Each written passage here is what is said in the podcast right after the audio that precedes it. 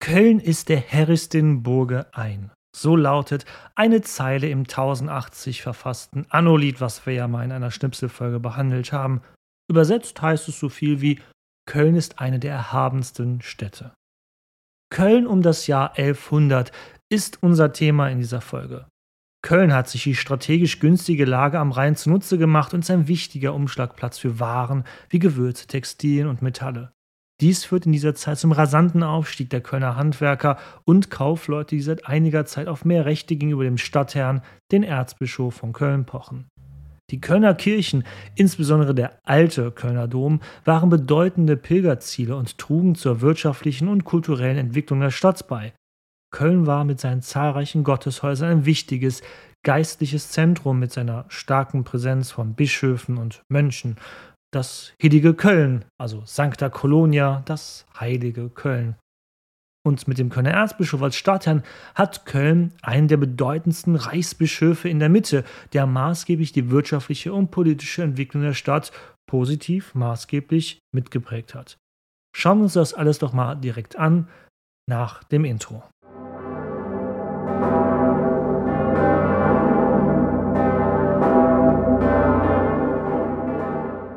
Wir können hier natürlich nur schlaglichterartig in Medias Res eintauchen. Hatte ich bis um das Jahr 1000 herum das Problem, überhaupt an Quellen und ausreichend Literatur zu kommen für diesen Podcast, explodiert die Verfügbarkeit an Literatur, an historischen Quellen und Beiträgen über Kölns Geschichte nahezu ins Unendliche. Ich muss zugeben, dass es mir als One-Man-Show hier kaum möglich sein wird, künftig alles in Frage kommende historische ausreichend zu sichten, geschweige denn darzustellen, was die Geschichte der Stadt Köln betrifft. Hier erzähle ich euch aber eben eine zusammenhängende Geschichte, jedoch ohne Garantie auf Vollständigkeit. Eben eine Geschichte der Stadt Köln, nicht die Geschichte der Stadt Köln. Ihr müsst bedenken, manche forschen ihr gesamtes Berufsleben lang an einem einzigen Thema oder am Themenbereich zur Kölner Stadtgeschichte. Ich wiederum flüge mich meist mit nur einem Abstand von drei Wochen jeweils durch die jeweiligen großen Themenblöcke. Daher sollte ich hin und wieder was übersehen, plane ich künftig hin und wieder von der chronologischen Darstellung abzuweichen. Ihr wisst ja, ich habe das Format der Schnipselfolgen ja schon vor einigen Monaten eingeführt. Also, falls ich mal was Spannendes nachträglich entdecken sollte, werde ich das nachreichen. Aber keine Sorge, bisher habe ich das noch nicht vor. Nur als Option im Hinterkopf, aber ach, es gäbe, glaube ich, noch so viel Schönes über das römische Köln zu erzählen, was ich damals ausgelassen hatte. Aber zurück zum Thema Köln um das Jahr 1100. Bevor wir beginnen, ich werde eine Karte auf die Homepage packen, wo du sehen kannst, welchen Weg wir genau gehen werden. Ich kann mir nur zu gut vorstellen, dass jemand, der sich nicht so wirklich in Köln auskennt, leicht die Orientierung verlieren könnte. Also schaut beim Zuhören gerne mal auf geschichte.köln und ähm, in den jeweiligen Folgenbeitrag hinein von dieser Folge. Natürlich, der Link findet sich in den Shownotes. Wir beginnen wie immer bei unseren Spaziergängen im Norden vor der Stadt. Aber hoch, Jetzt im Jahr 1100 wären wir ja gar nicht mehr vor der Stadt, wie damals in römischer Zeit, am gleichen Standort gesehen. Wir sind nun mitten im dicht besiedelten Gebiet, oder das heißt dicht besiedelt, sagen wir im besiedelten Gebiet. Kölns Einwohnerschaft zu dieser Zeit übertraf bereits die in römischer Zeit von nur, in Anführungszeichen, 15.000 Einwohnern da die Siedlungsfläche innerhalb der römischen Mauern inzwischen wohl komplett in Gebrauch war, ob landwirtschaftlich oder eben baulich, waren Vorstädte im Westen, Süden und auch hier im Norden der Stadt entstanden. Diese Vorstädte vor den Mauern hatten die Kölner ja in der letzten Folge in die Stadt integriert, indem man insgesamt über drei Kilometer neue Befestigungen aus Gräben und Erdwällen um sie herum geschaffen hatte. Damit waren aber nur die unmittelbar direkten Vorstädte integriert worden. Die Siedlungen um die bedeutenden Klöster wie St. Severin tief im Süden oder St. Gerion im Nordwesten der Stadt oder auch St. Pantaleon nahe des Barbarossa-Platzes, also des heutigen Barbarossa-Platzes, die hatte man 1106 noch nicht eingemeindet. Noch nicht. Aber das sollte sich schon in ein paar Jahrzehnten ändern. Dazu kommen wir dann in einigen Folgen auch bald. Insgesamt war die Stadtfläche im Jahr 1106 fast um das Doppelte angewachsen hatte das römische Köln so ungefähr 100 Hektar gehabt, mit Erweiterung nach Osten in der Spätantike Frühmittelalter waren es dann 120 Hektar. Nun betrug die umfriedete Stadtfläche um die 200 Hektar. Ich weiß, im Vergleich zu heute und zu anderen großen Städten dieser Welt ist das ein Witz, aber für die damalige Zeit reicht es aus, eine der größten Städte in Europas zu sein. Unser Köln. Niederich, wie die einst nördliche Vorstadt Kölns genannt wurde, umfasste um die 45 Hektar, machte also ungefähr die Hälfte der im Jahr 1106 dazu gewonnenen Stadtfläche aus. Für diejenigen, die aus Köln kommen oder sich hier auskennen, wird Folgendes einfacher zu verstehen sein, aber auch für Ortsunkundige möchte ich das hier so gut wie möglich erklären. Daher schaut bitte nochmal als Erinnerung auf meine Homepage, um die dort zur Verfügung gestellte Karte anzuschauen. Hierbei nochmal vielen Dank an das Greven Archiv Digital, dass Sie mir die Karte zur Verfügung gestellt haben. Mit der Eingemeindung Niederichs war damit bereits das Kunibertsviertel direkt am Rhein fest integriert worden, das wir bereits aus früheren Folgen hier im Podcast kennen. Ebenso das Urslauviertel um die gleichnamige Klosterkirche, wie auch das Andreasviertel direkt vor der Stadtmauer in direkter Nachbarschaft zum Dom gelegen. Damit wisst ihr schon, was Niederich dominierte, diese drei großen Stiftskirchen. Der Eigelstein ist hierbei noch nicht ganz dabei. Quasi nur die Hälfte. Teile des heutigen berühmten Fädels liegen bereits innerhalb der umwallten Stadtfläche von 1106. Der nördliche Teil davon ist noch nicht eingemeindet. Das bedeutet auch, dass die heute noch existierende und eindrucksvolle Eigelstein-Torburg noch nicht existiert. Das würde erst im Nachgang der nächsten Stadterweiterung von 1180 passieren. Was aber existierte, war die alte Eigelsteinpforte, die sich als Durchlass in der Erdumwallung von 1106 befand, quasi ein gutes Stück weiter südlich der heutigen Eigelsteinpforte, also ein bisschen mehr in Richtung Dom und Hauptbahnhof. Wer den früheren Standort aufsuchen will, also wirklich live im Eigelsteinviertel unterwegs sein, mäßig, ähm, das ist kein gutes Deutsch, aber weiter, also die Person stellt sich am besten an die Kreuzung von Eigelstein und Eintrachtstraße. Vor allem die Eintrachtstraße folgt auch heute noch dem nördlichen Grenzverlauf von 1106. Von dem Bauwerk des alten Eigelsteintores ist hier natürlich nichts mehr übrig, wie auch übrigens von der gesamten 1106 neu geschaffenen Umwallung aus Holz und Erde. Sie wurde nach und nach aufgegeben, als man 1185 mit dem Bau ähm, der vergrößerten Stadtmauer aus Stein begann. Zu den hier genannten drei Stiftskirchen würde ich gerne mal an anderer Stelle zu sprechen kommen, aber nicht in dieser Folge. Dazu plane ich wirklich eine ganz eigene Folge. Vom ehemals römischen Nordtor, uns bestens bekannt aus früheren Stadtspaziergängen, führt die alte römische Straße nach Norden durch Niederich hindurch bis zur alten Eigelsteinspforte. Viele Bereiche innerhalb dieses halbrunden ehemaligen Vorortes Niederich, nördlich der alten Römermauer, dürfte nur dünn besiedelt gewesen sein zu dieser Zeit doch vor allem entlang dieser Nord-Süd-Hauptachse dürfte zu beiden Seiten kein freies Bauland mehr gewesen sein. Hier war entlang der Straße eine dichte Bebauung vorhanden, ist ja auch heutzutage noch so, wenn ihr diesen historischen Straßenzug folgt, der durch die heutige Marzellenstraße und durch die Straße Eigelstein führt.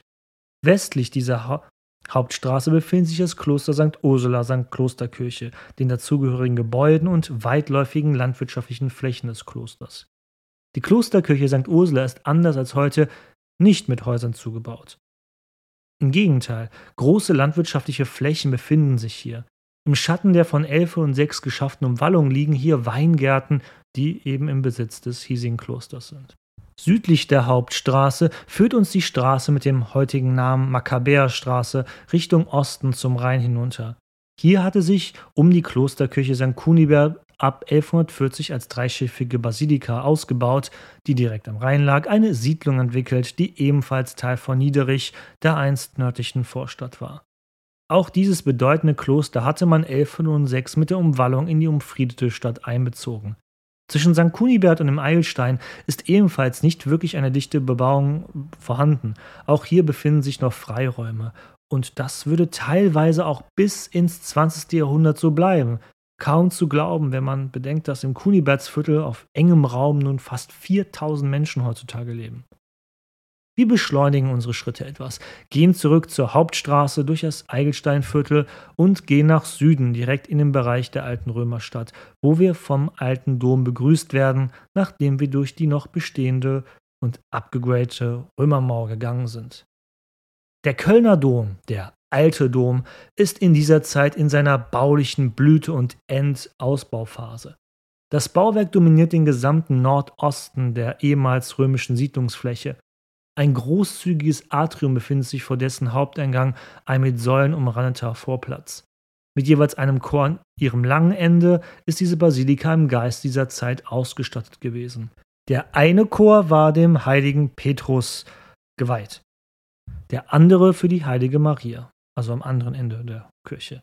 Das Langhaus ist inzwischen auf fünf Langschiffe angewachsen. Das ist der Hauptraum in einer Kirche auch heutzutage noch.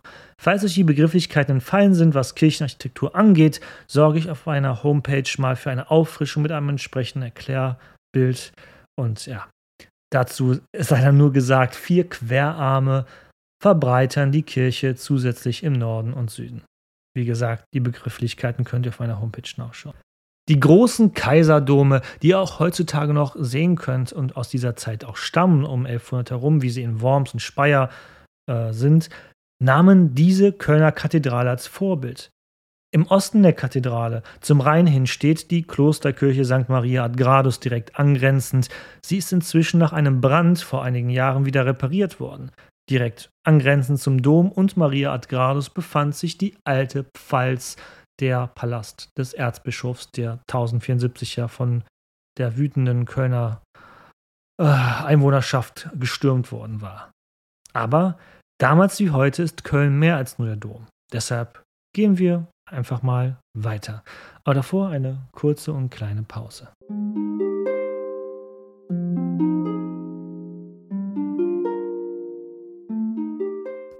Südlich vom Dom und St. Maria ad Gradus öffnet sich uns eine große Platzfläche in diesem doch eigentlich engen Hafenviertel. Der Altermarkt und der Heumarkt. Einst waren diese beiden benachbarten Plätze ein großer zusammenhängender Platz gewesen. Inzwischen sind sie aber durch den Einschub einer Häuserzeile jeweils ja, ein eigener Platz. Besonders hier wohnen die Kaufleute, Handwerker und Händler der Stadt. Eben jenes Klientel, was für die Ereignisse von 1074 und 1106 maßgeblich waren.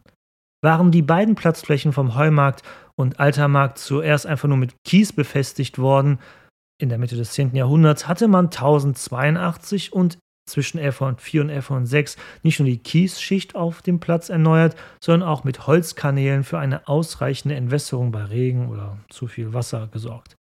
Und das für einen Platz mit damals 13.000 Quadratmetern.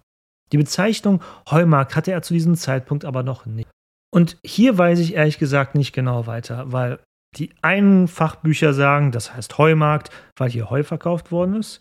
Und ein anderes Buch, was ich gelesen habe, ich weiß aber gerade auf die Schnelle nicht welches, sagte, nein, das würde abgeleitet sein von dem Wort Humen, was eben ein altes Wort sei für Sumpf. Und das sollte eben darauf hinweisen, dass man sich hier am Heumarkt in einem ehemals verlandeten Seitenarm des Rheins sich befindet, der aber auch hin und wieder von Hochwasser bedroht ist. Und genau deshalb hatte man um 1100 herum nochmal die Platzfläche um ganze 40 Zentimeter angehoben. Wie gesagt, ganz abschließend kann ich es euch nicht erklären, warum der Heumarkt Heumarkt heißt. Vielleicht weiß es ja jemand von euch und ich freue mich auf eure Nachricht.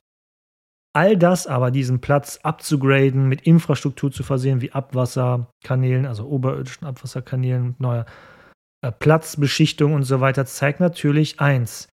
Das erforderte ein koordiniertes und gut überlegtes gemeinschaftliches Vorgehen innerhalb der Stadtgesellschaft.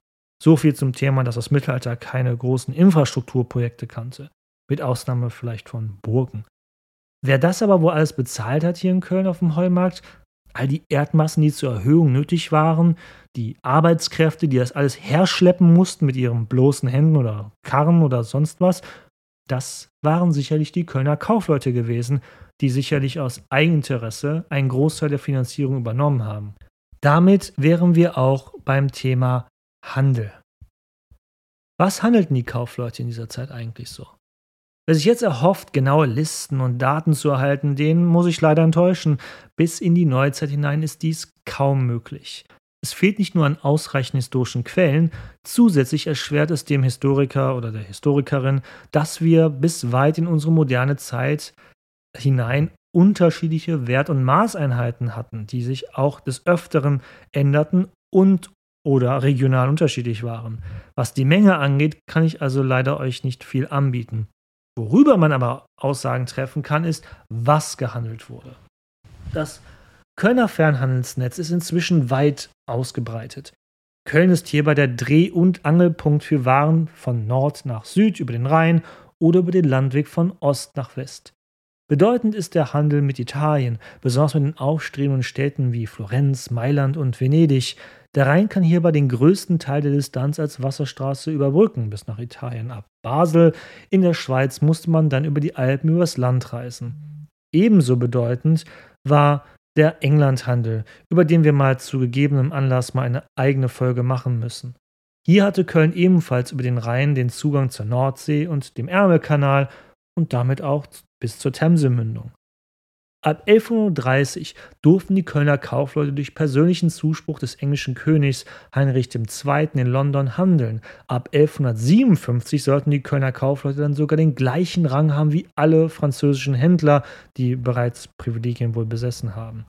Da gäbe es wirklich noch so viel zu erzählen. Für eine längere Zeit galten nämlich die Kölner Händler zum festen Bestandteil der Londoner Stadtbevölkerung, aber wie gesagt, das sollten wir mal gesondert behandeln. Und die, die mir auf Instagram folgen, kennen ja auch, glaube ich, mein, oder hoffe ich, kennen mein Reel, wie ich selber in London genau an dem Ort stand während meines Sommerurlaubes, wo sich einst die Kölner Gildenhalle der Hanse, des späteren Hanse befunden hatte. Heutzutage ist er leider nur noch ein Bahnhof und nur ein Schild erinnert noch an den ehemaligen Standort. Einige der wichtigsten Handelspartner Kölns um 1100 waren die benachbarten Städte im Rheinland wie Aachen, Trier und Mainz, die ebenfalls wichtige Handelszentren waren. Mit dem Aufkommen der Hanse später sollte auch noch die Ostsee dazukommen, bis weit ins russische Novgorod. Doch auch Köln selbst war nicht nur ein Transitort für internationale Händler, sondern drei Messen fanden inzwischen dreimal pro Jahr, also pro Jahr fanden drei Messen in Köln statt meistens an den Feiertagen wie an Ostern. Eine Messe ist damals nicht wie heute ein riesiger Gebäudekomplex, sondern eine wiederkehrende öffentliche Veranstaltung, in denen innerhalb der Kölner Stadtfläche große Märkte abgehalten wurden. Auch in direkt benachbarte Regionen ist der Handel bedeutsam. Was einleuchtet, wir hatten in der letzten Folge hautnah miterlebt, wie dies dann sogar die Bündnispolitik der Kölner Einwohnerschaft beeinflusst hatte. Man hatte aus auch aus dem Grund, dass Herzog Heinrich von Limburg auf Seiten von Heinrich IV. stand, sich auf die Seite des alten Kaisers gestellt. Man wollte ja den direkten Handelspartner im Westen, im heutigen niederländisch-belgischen Grenzgebiet, nicht verärgern, der ja dann auch die Handelswege nach Frankreich und England kontrollierte. Dass man hierbei besonders politisches Fingerspitzengefühl hatte, zeigt eine historische Quelle aus dem Jahr 1103. Es handelt sich hierbei um eine Urkunde des Kölner Erzbischofs Friedrich I. an Kaufleute aus Lüttich und Hui. Also Hui im heutigen Belgien und nicht das Hui in Sachsen-Anhalt. Ob man das wirklich Hui ausspricht, also H-U-Y, keine Ahnung, ich spreche es jetzt einfach mal so aus. Und falls es die falsche Betonung ist, ja, dann habt ihr wenigstens was zu lachen. Diese Kaufleute aus Hui hatten sich wohl bei Kölns Stadtherren beschwert. Aber warum eigentlich? Es ging natürlich wie immer um Geld besser gesagt um Steuer- und Zollabgaben, über die sich die Kaufleute aus Lüttich und Hui beschwerten. Sie sahen damit alte verbriefte Vorrechte verletzt. Die Beschwerde wurde daraufhin auf höchster Ebene vom damaligen Lütticher Bischof an Friedrich I., den Kölner Erzbischof und Stadtherrn, herangetragen. Das Bistum Lüttich, nur nochmal als kleiner Reminder, unterstand ja als Suffraganbistum dem Kölner Erzbistum. Hier wurde also auf höchster Ebene innerhalb der Kölner Kirchenprovinz sich miteinander politisch ausgetauscht. Wie so oft in historischen schriftlichen Quellen ist es eigentlich nicht der direkte Inhalt für uns als Nachwelt, was dieses Dokument historisch interessant macht, sondern was wir sonst so daraus ableiten können. An sich bestätigt die Urkunde den beiden Städten aus dem Maßgebiet ihre alten Rechte in Köln als Handelspartner. Aber für uns Nachgeborene bietet die Quelle noch viel, viel mehr. Beispielsweise werden hier im Dokument erstmals die Schöffen als ursprünglich erzbischöfliches Gremium für die Stadt erwähnt. Das erste Mal überhaupt. Im Kontext dieser Quelle wird dann auch ersichtlich, dass die einstigen Gerichtshelfer, also die Schöffen, inzwischen auch kommunale, herrschaftliche Aufgaben übernommen hatten. Zu den Schöffen und wie genau Macht in Köln zu dieser Zeit ausgeübt wurde, würde ich, ihr könnt es euch sicherlich schon denken, ein anderes Mal kommen, aber wirklich sehr bald versprochen. Vor allem die Warenströme der beiden Städte aus dem Marsgebiet sind hierbei abzuleiten, was uns zwar nicht einen vollumfassenden Blick auf die Warenströme zu Beginn des 12. Jahrhunderts durch und in Köln gibt, aber immerhin kriegen wir überhaupt mal einen Einblick in eine sonst noch so quellenarme Zeit zu diesem Thema in Europa. Zitieren wir doch mal die Quelle, sodass wir erfahren, auf welchem Wege und mit was die Lütticher und Huja Kaufleute durch Köln zogen. Zitat Die Lütticher und Huja Kaufleute zahlen, wenn sie ihre Ware nach Köln per Schiff heranbringen, woher sie auch kommen und welche Ware sie führen, keinen Zoll und keine Gewohnheitsabgabe, sofern das Schiff einem anderen gehört. Wenn es ihnen selbst gehört, zahlen sie zehn Denare. Wenn sie aber Zinn, Wolle, Speck, Fett oder was zur Waage gehört, verkaufen, gibt der Verkäufer überhaupt nichts, aber der Käufer die Gewohnheitsabgabe. Wenn sie Leinen oder Wolltuche verkaufen, mögen sie sie entweder zu einer oder zu einer halben Elle oder zu welchem Maß sie es wollen verkaufen. Gleiches gilt für andere Waren. Dies ist ihnen jedoch nur zu den drei Jahrmärkten erlaubt, nämlich Ostern, am Fest Petri Kettenfeier und am Fest des heiligen Severin. Zitat Ende. Danach folgen noch viele weitere Bestimmungen, aber das soll uns nicht weiter interessieren. Interessant ist, was sich hieraus ableiten lässt. Über den Rhein kamen wohl aus England Waren wie Zinn, Wolle, Speck hm, und Fett über den Rhein nach Köln. Textilien wie Wolle und Leinen kamen wiederum wohl aus eigener Produktion nach Köln. Dass diese nur an den drei Messen im Jahr stattfinden durften, nämlich an Ostern, Anfang August und Ende Oktober, deutet auf eine protektionistische Maßnahme hin, also dass diese Textilien Wolle nur dann hier in Köln in großem Maße gehandelt werden durfte. Köln wollte wohl damit unbedingt den eigenen heimischen Markt und die eigene Produktion von Textilien schützen, die in Köln auch sehr bemerkenswert äh, war. Auch dies zeigt uns, dass die Kölner Kaufleute bereits in irgendeiner Weise organisiert waren und auch imstande waren, eigene wirtschaftliche Interessen beim Stadtherrn, dem Erzbischof, durchzusetzen, also so eine protektionistische Maßnahme. Der Einfluss der Textilwirtschaft war auch damals schon immens. Als man die Stadt 1106 erweitert hatte, hätte der durch Köln von Ost nach West in Rhein fließende Duffesbach, Instagram-Followern meiner Seite auch wo inzwischen bestens bekannt, also man hätte diesen Bach umleiten können, um den neuen Graben im Süden der Stadt zu befüllen. Doch dagegen sprachen sich wohl die Färber aus, und der Bach blieb in seinem seit Römerzeit gewohnten Bett und die Färber im heutigen Weidmarktviertel im Süden der Altstadt zwischen der südlichen Römermauer und dem südlichen Vorort Oversburg mussten nicht mit ihren Betrieben umziehen. Stattdessen wurde aufwendig das sogenannte Bachtor errichtet, um den Bach durch eine Öffnung durch die Umwallung fließen zu lassen. Das Bachtor wurde auch erst 1809 abgerissen, doch der Dufesbach fließt bis heute an gleicher Stelle, wenn auch heutzutage unterirdisch unter der Straßenoberfläche. Man könnte noch weitere Aspekte aus dieser Urkunde heranziehen, aber belassen wir es doch erstmal dabei und gönnen uns eine kleine Trinkpause.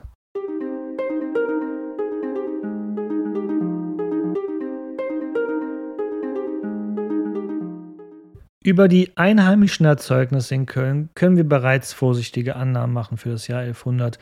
Ich hatte beispielsweise die Weingärten direkt um St. Ursula hier vorhin erwähnt. Wein, das war auch bereits hier um 1100 wohl eines der bedeutendsten Waren, die Köln anzubieten hatte. Später zur Blütezeit der Hanse galt Köln als das Weinhaus der Hanse. So bedeutsam war der Weinhandel für Europa, der hier in Köln umgesetzt und verwaltet wurde. Woher der Bedarf an Wein kam und dass es auch ein Exportgut wurde, wie auch in der Antike wurde Wein gerne verwendet als alltägliches Getränk, wobei dann oft stark verdünnt mit Wasser. Und als Stadt mit zig Kirchen und Klöstern bestand auch aus liturgischer Sicht eine große Nachfrage nach dem Rebensaft und das im ganzen christlich geprägten Europa, vor allem dort, wo der Weinanbau kaum bis gar nicht vorhanden war. Aber ihr wisst ja, wenn ihr mal einen katholischen Gottesdienst gesehen habt, Wein muss dabei sein, um eben die Kommunion am Ende des Gottesdienstes feiern zu können. So finden wir auch, während wir durch das geschäftige Martinsviertel am Hafen schlendern, auch zahlreiche Weinschenken und Tavernen.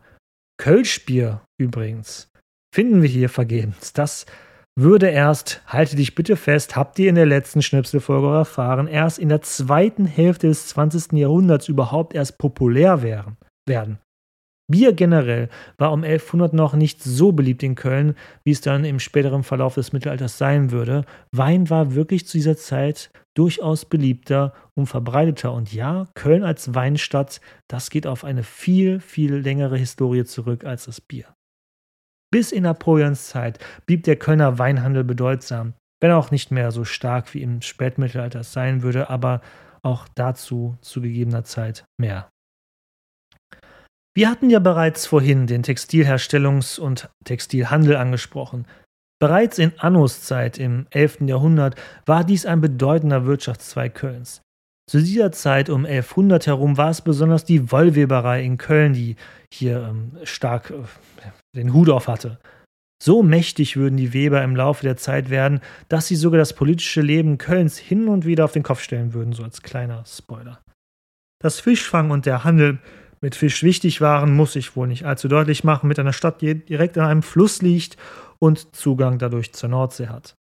Interessant für Köln ist hierbei, weiß gar nicht, ob das jetzt nur Köln-spezifisch ist, dass die Hersteller von Waren in Köln auch meist dann als Händler ihrer jeweiligen Erzeugnisse dienen. Soll heißen, die Grenze zwischen der zwischen Handwerker und Hersteller auf der einen und die des Händlers auf der anderen Seite waren fließen. Also oft hat derjenige, der das ähm, die Ware hergestellt hat, auch dafür ähm, gesorgt, dass es verkauft wird. Was heutzutage ja auch mit Ausnahme einiger großer Supermarktketten mit ihren Eigenmarken eigentlich auch nicht mehr der Fall ist heutzutage. Ne? Also klar, auch dieser eine Smartphone-Hersteller mit dem Obst-Logo hat auch eigene Stores hin und wieder, aber wie gesagt, oft ist es nicht so, dass der Hersteller auch den Einzelhandel oder den, generell den Handel übernimmt, also bis zum Endkunden.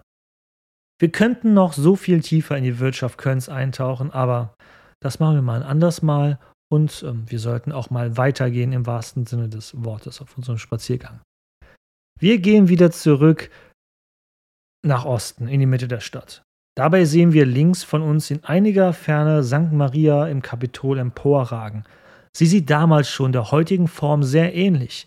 Im Laufe dieses Jahrhunderts sollten noch weitere Anbauten dazukommen, aber das behandeln wir ja, wie gesagt, in einer eigenen Folge. Erst kürzlich war es durch den Pogrom zu Zeiten des ersten Kreuzzuges von 1096 geplündert worden. Viele der Bewohnerinnen und Bewohner waren getötet worden. Doch inzwischen kehrt jüdisches Leben hierhin zurück. Hier findet wieder jüdisches Leben statt. Bald sollte hier das ganze Hochmittelalter über eine der blühendsten jüdischen Gemeinden des Alten Reiches existieren. Wahrscheinlich können wir hier südlich des jüdischen Viertels bereits um diese Zeit St. Alban sehen, eine dreischiffige Pfarrkirche für die umliegenden Einwohner des Viertels. Also keine Klosterkirche wie das sich ebenfalls in der Nähe befindliche Kloster Groß St. Martin. Viele neue Kirchengebäude zieren das Stadtbild in jener Zeit. In den letzten 100 Jahren war ein erster Kirchenbauboom erkennbar gewesen, getragen von den jeweiligen amtierenden Erzbischöfen und dessen Umfeldern, wie ihr ja auch in den letzten Folgen immer wieder erfahren durftet. Zu nennen sind hierbei Pilgrim, Hermann II. mit Schwester Ida oder ganz prominent natürlich Anno II. Dieser erste Boom endete mit Anno II. Er war der letzte aus der Reihe der Erzbischöfe, die sich dem Kirchenbau in der Stadt Köln verschrieben hatten. Von nun an zogen sich die Erzbischöfe zurück vom direkten Kirchenbau in Köln. Inzwischen hatte man als ebenfalls mächtige Reichsfürsten anderes im Sinn. Die eigene erzbischöfliche Territorialpolitik war nun wichtiger. Dorthin flossen jetzt Zeit, Aufmerksamkeit und Geld. Anno war hier der Scheidepunkt gewesen, der ja noch beides getan hatte: Kirchen bauen und militärische Konflikte führen. Doch damit würde künftig der Kirchenbau in Köln nicht zum Erliegen kommen, auch wenn die Erzbischöfe jetzt als Bauträger ausfielen. Reiche Einwohner und die reichen Klöster übernahmen die Aufgabe in nächster Zeit. Selbst der Kölner Dom, also der neue Kölner Dom, würde im Jahr 1248 maßgeblich auf Initiative und durch das Geld der Bürgerschaft und des Domkapitels neu gebaut werden.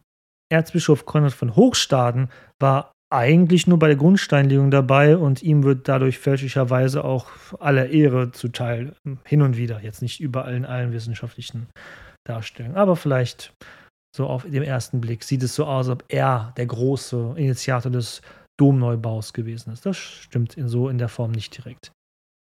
Wir lassen das jüdische Viertel hinter uns und gehen nun weiter in Richtung Westen, weg vom Rhein weg. Wir befinden uns jetzt auf der ehemaligen Ost-West-Hauptstraße des römischen Kölns entlang nach Westen, der heutigen, habt ihr es erraten? Genau, der Schildergasse. Wie es genau hier zu jener Zeit aussah, konnte ich leider bisher nicht herausfinden. Waren hier noch Anfang des 11. Jahrhunderts weitgehend Brachflächen und unbebautes Land, öffnet sich hier uns jetzt am Ende der Schildergasse im Schatten der römischen Stadtmauer ein großer Platz von 27.000 Quadratmetern. Damit ist er zu dieser Zeit weitaus größer als die reihennahen Plätze von Altermarkt und Heumarkt. Heutzutage ist die Nutzungsfläche des Platzes deutlich kleiner aufgrund des Verkehrs um den Platz herum und darüber. Und wisst ihr, welchen Markt ich meine? Natürlich den heutigen Neumarkt. Und der Name ist wirklich Programm. Neumarkt zu jener Zeit, weil er eben neu ist. Neuer als Heumarkt und Altermarkt. Aber was sollte ein so großer Platz am Rande des damaligen westlichen Stadtgebietes, vor allem so weit weg vom Rhein, also dem wirklich wahrlich entferntesten Punkt vom Rhein aus gesehen? Hier wurde alles angeboten, was als Nutz- oder Zuchtvieh galt. Es gibt auch Bücher, die sagen was anderes, aber ich bleibe jetzt mal bei dieser These, weil ich sie ziemlich schlüssig finde. Und ihr wisst ja, Thesen sind nur dafür da, widerlegt zu werden. Und ist auch praktisch, man kann auch die Tiere hier am Rande der Stadt im Westen auch direkt schlachten. Pferde, Rinder, Schweine, Ziegen, Schafe, Elef, äh, nee, das äh, letzte war es wohl eher nicht. Was das für eine Geräuschkulisse gegeben haben muss, das erklärt vielleicht, warum dieser vermeintliche Viehmarkt, wie gesagt, ist, glaube ich, auch umstritten, am Rande der Stadt lag. Von der Lautstärke her hat sich der Neumarkt also über die Jahrhunderte bis heute kaum geändert, wenn auch die Nutzungsgeschichte sich stark veränderte. Ein Viehmarkt im Mittelalter, ein Truppenplatz für preußische Soldaten im 19. und frühen 20. Jahrhundert, der Startpunkt des ersten Rosenmontagszuges 1823 und als Verkehrsknotenpunkt, der heute noch ist. Leider, wie viele große Plätze in Köln, ist er aber nur noch das und mehr nicht. Ein Verkehrsknotenpunkt ohne große Aufenthaltsattraktivität, mangelnder Reinigung und vor allem mit mangelnder gefühlter Sicherheit. Aber ich sehe, ich ähm, schweife ab. Abschließen würde ich unseren Spaziergang gerne mit dem hier angrenzenden Griechenmarktviertel, das südlich des Neumarkts liegt. Es gibt bereits in dieser Zeit viele der heutigen noch bekannten historischen Stadtviertel mit ihren Namen. Ne? Das Eigelsteinviertel hatten wir ja kurz angesprochen. Mit all diesen werden wir uns aber nochmal irgendwann separat beschäftigen müssen. Auch die Wortherkunft vom Eigelsteinviertel ist ein ganz eigenes Thema.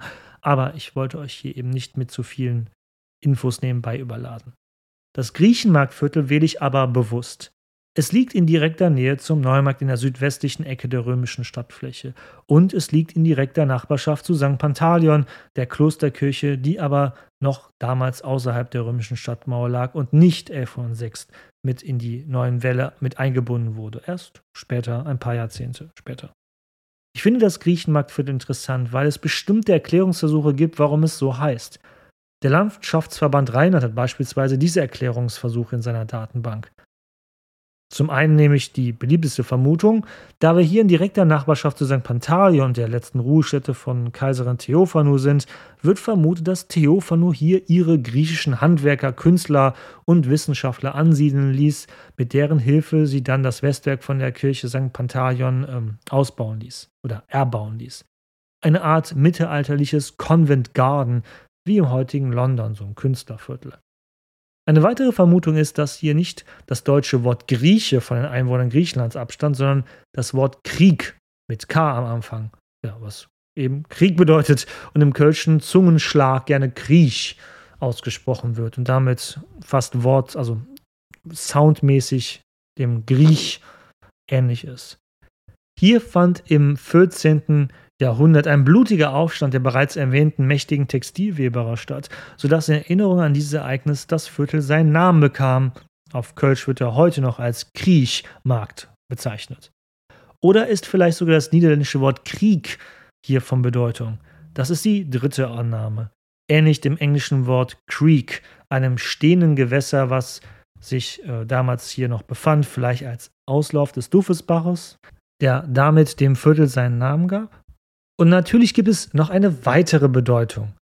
Vielleicht damit Kreke das althochdeutsche Wort für Pferd gemeint, was auch eine gewisse Logik hätte, wenn in direkter Nachbarschaft hier sich ein großer Viehmarkt auf dem Neumarkt befand, befunden, befanden hätte.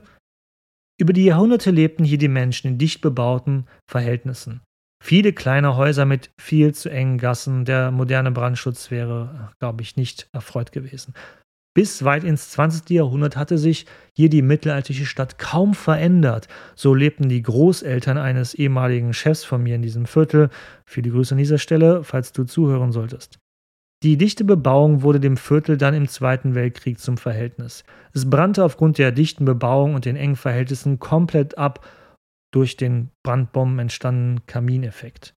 Nur ein einziges Haus überlebte den Feuersturm. Ein Haus aus dem 16. Jahrhundert, das heutzutage im Viertel wie ein Fremdkörper aussieht, da die Nachkriegsbebauung, die einstige enge Bebauung, die Flurpläne und äh, die Art der Liegenschaften überhaupt nicht mehr berücksichtigt hat. Und es keine Anstrengungen gab, die historischen Bausubstanzen hier zu rekonstruieren. Hier stehen teilweise riesige Bürogebäude, das Agrippa-Bad steht hier, die Zentrale des Kaufhofkonzerns, ja, und moderne Mietshäuser. Dann wurde es auch noch durch die Nord-Süd-Fahrt und den Blaubach im Osten und Süden durch den Autoverkehr von historisch gewachsenen angrenzenden Altstadtvierteln abgetrennt. Ich erwähne das Griechenmarktviertel hier an dieser Stelle so ausdrücklich, da es in meinen Augen ein eher ja, vergessenes Altstadtviertel ist. Viele kennen andere Altstadtviertel, aber ich finde, das Griechenmarktviertel ist so ein bisschen ja, in einem kleinen Schlummerschlaf. Also, wenn ihr mal in der Nähe seid, schaut da unbedingt mal vorbei. Ich finde dieses einzig verbliebene Haus aus der Vorkriegszeit, aus dem 16. Jahrhundert, ist wirklich wunderschön anzusehen. Und heutzutage ist da, glaube ich, das Literaturhaus Köln drin, wenn ich mich nicht irre. Natürlich poste ich auch ein Bild davon auf die Homepage und auf Social Media die Tage.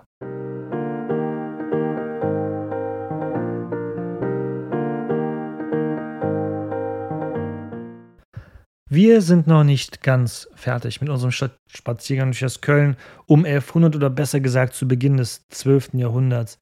Oversburg beispielsweise müssen wir vorerst mal auslassen, den südlichen Vorort von Köln, der 1106 ebenfalls eingemeint wurde, also alles, was so heutzutage Weidmarkt, St. Georg, leider auch die Einsturzstelle des ehemaligen Stadtarchivs und so weiter betrifft. St. Severin selbst gehört noch nicht dazu, aber die Straßenbahnhaltestelle ähm, an der Severinsbrücke, die gehört auch schon zu Oversburg. Ja, das müssen wir auf jeden Fall ein anderes Mal noch nachholen, aber nicht beim nächsten Mal, denn ich würde hier fürs nächste Mal ja was ähm, anderes einschieben wollen. Am Ende möchte ich wie immer Danke sagen. Vielen Dank an Antje, dass sie auf Patreon nun einen höheren ja, Betrag ausgewählt hat, um mich regelmäßig zu unterstützen. Und vielen Dank an all diejenigen, die Stand jetzt zum Zeitpunkt dieser Aufnahme mir auf PayPal ein kleines Trinke den Hut geworfen haben. Das waren dieses Mal Marion, Simon, Marcel und Sabine. Vielen lieben Dank dafür. Ja, und damit bleibt mir am Ende eigentlich nur noch zu sagen, bitte folgt diesem Podcast in eurer Lieblings-Podcast-App. Bewertet den Podcast, falls es euch da möglich ist. Natürlich am besten mit der höchst ähm, höchsten Auszeichnung. Empfehlt mich weiter, das ist immer noch der allerbeste Weg, mich zu unterstützen, auf kostenlose Weise. Wer von euch Flyer oder Sticker haben will, schreibt mir eine Mail, ich schicke euch gerne welche zu. Dann könnt ihr die schön verteilen, wenn ihr das möchtet und so weiter. Aber das wird es auch mal erstmal gewesen sein. Vielen lieben Dank fürs Zuhören und Martet.